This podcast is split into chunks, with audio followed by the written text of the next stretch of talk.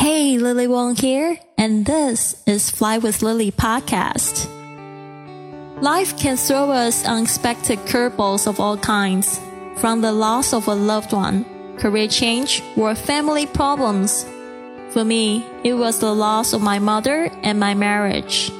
The worst experiences of my life led to the most euphoric learning experience and life journey I ever could have imagined.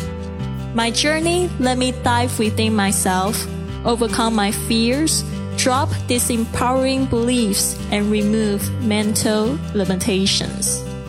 From motivation, language learning, business, nomadic life stories, or world travel, to just plain dropping your baggage. Fly with Lily podcast offers the inspiration you need to open yourself to this world of opportunities without limits.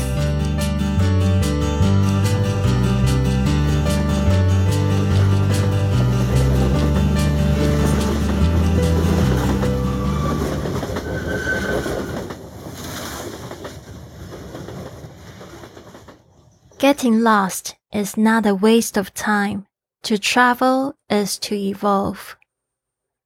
On the way to the train station in Munich for my trip to Hamburg, I arranged to meet up with my German classmate while studying Spanish in Barcelona, Julia. Munich is her home and she had just got married and was pregnant. It was so nice to meet up with her and share stories together.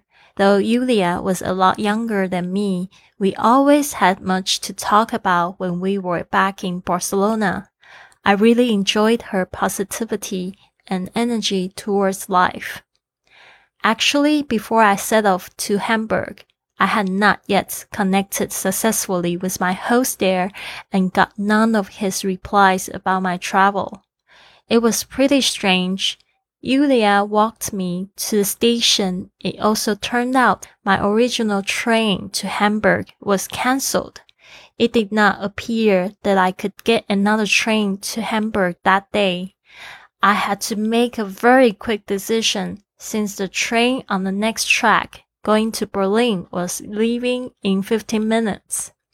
I'd planned to see Berlin, but after visiting Copenhagen and Hamburg before that, I quickly hugged Julia goodbye and jumped on the train to Berlin instead.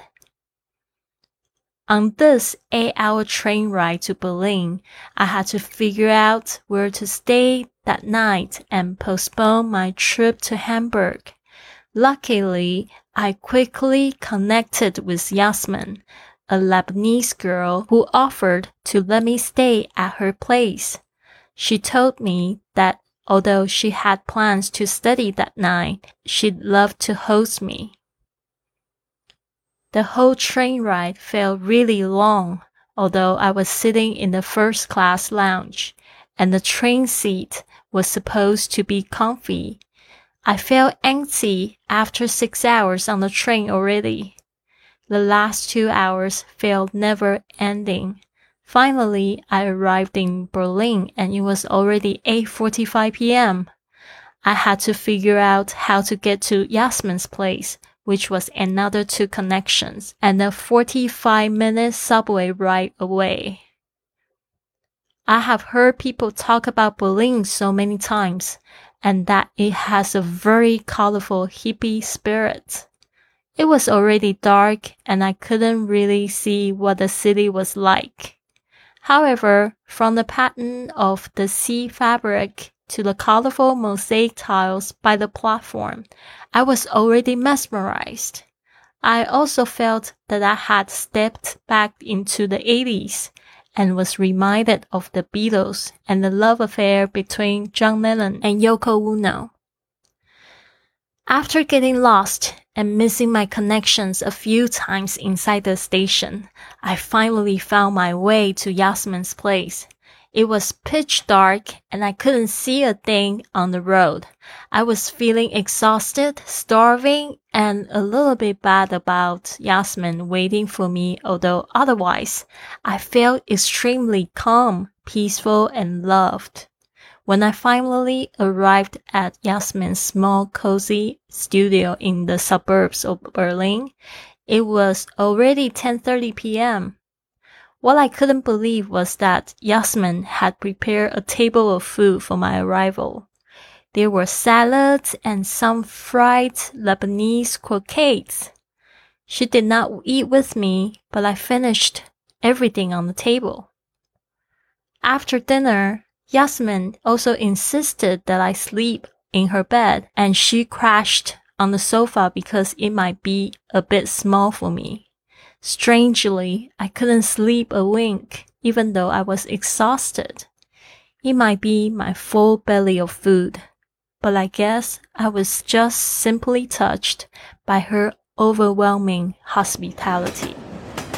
Stay tuned, there's much more to come. In the next episode, I'll be sharing stories that occurred in Hamburg, Germany.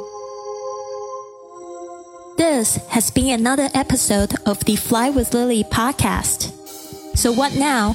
Go to flywithlily.com to download my gift for you to help work on your abundant lifestyle or contact me directly for a consultation. This show takes a lot of work and planning, so if you enjoyed it, please consider a five star review on iTunes, following on Facebook and Instagram at Fly with Lily or come up and give our crew a hug on the street when you are on your journey. Thanks for listening, and remember, life's curveballs can be your best opportunities.